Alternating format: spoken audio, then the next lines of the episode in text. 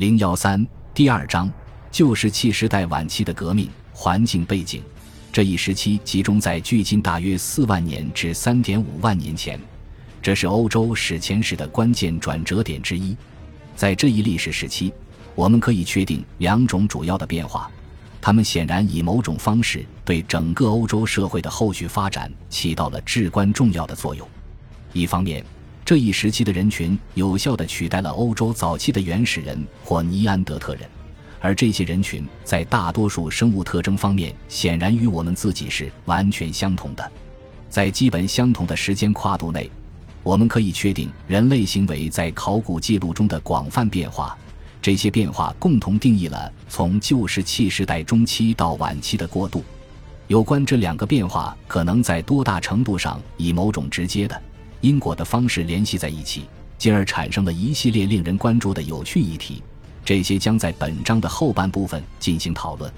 然而，总的来说，人类发展的生物和行为记录的这种变化，无疑是近一百万年前这片土地出现最初的居民以来，欧洲史前史中最重要的事件之一。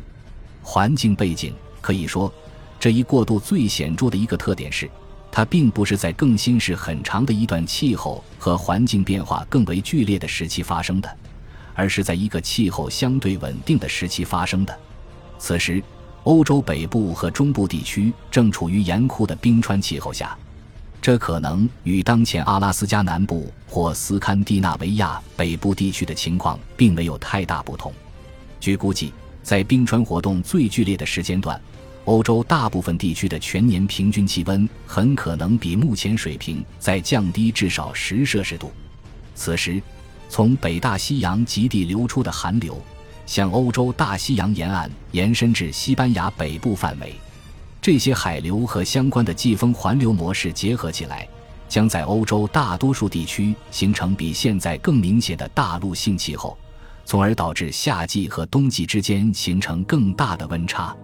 即使冰川期，欧洲一些夏季的气温可能与今天相差不远，但冬季也会非常寒冷，当地气温可能在短时间内降至零下十摄氏度以下，并持续数周时间。大雪将是这些漫长冰川冬季的特征。在一年中较冷的这几个月中，它对人类的行动构成了重大阻碍。在这些条件的影响下。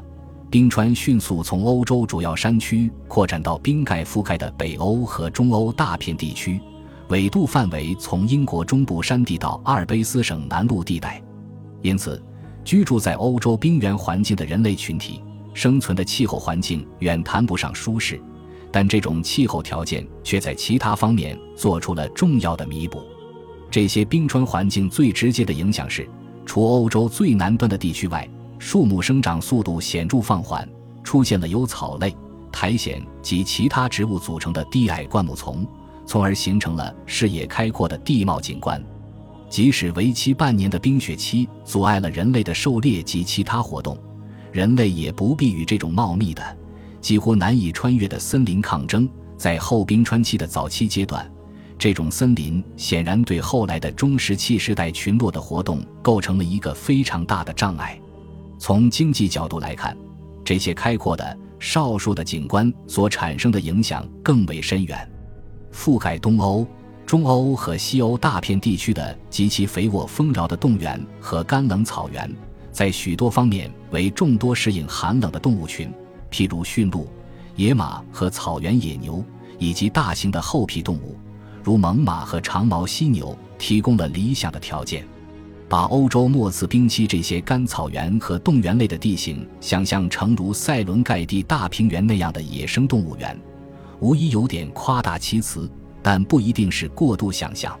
当然，已知这些物种中有许多已经形成了大型的漫游兽群，在一年中定期和基本可预测的时期，它们在夏季和冬季牧场之间几乎有规律地进行着迁徙。毫无疑问。旧石器时代晚期的欧洲人群敏锐地意识到这些季节性的迁徙，并且往往将他们的定居地恰好巧妙地建立在这些迁徙的路线上，以便预测和拦截动物群。在这些极丰饶环境的影响下，在欧洲一些生态条件有利的地区，如法国西南部、坎塔布里海岸以及奥地利、前捷克斯洛伐克和俄罗斯南部黄土覆盖的平原。旧石器时代晚期人群的人口密度可能与同一地区早期农业聚落的人口密度相差不太大。冰川环境的另一个更直接的后果是海平面大幅下降。根据对冰盖的总范围和厚度的估计，可以计算出，在距今大约1.8万年的末次冰期最大值时，全球海平面一定下降了至少100米。对海水环境的氧同位素记录的研究也可以得出类似的估计。这表明，在冰期最大之时，必须从海洋中去除相应数量的同位素较轻的海水。当然，所有这些都会对欧洲的沿海地理产生重大影响。在欧洲大多数地区，这只是导致了沿海平原范围的扩大，通常不超过目前界限的二十千米至五十千米。然而，在其他一些极浅海域，其后果则要显著得多。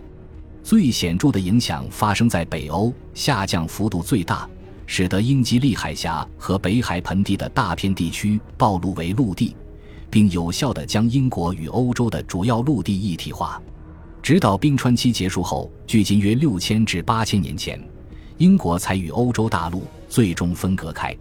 毫无疑问，在这一时期的大部分时间里。欧洲大部分北缘地区都太过荒凉，不适合狩猎人群进行任何形式的永久甚至暂时的活动。尽管如此，很明显，在少数短暂的较温暖的坚冰时期，旧石器时代晚期的种群确实延伸到了英国南部。例如，在距今大约三万年前的二西坚冰期，以及显然处于距今大约一点二万年至一点三万年的冰期结束阶段。正如我们将看到的那样，当气候的暂时改善使这种领土扩张成为可能时，这些短暂的入侵无疑使得旧石器时代晚期的群落能够充分利用这些短暂的生态环境窗口。本集播放完毕，感谢您的收听，喜欢请订阅加关注，主页有更多精彩内容。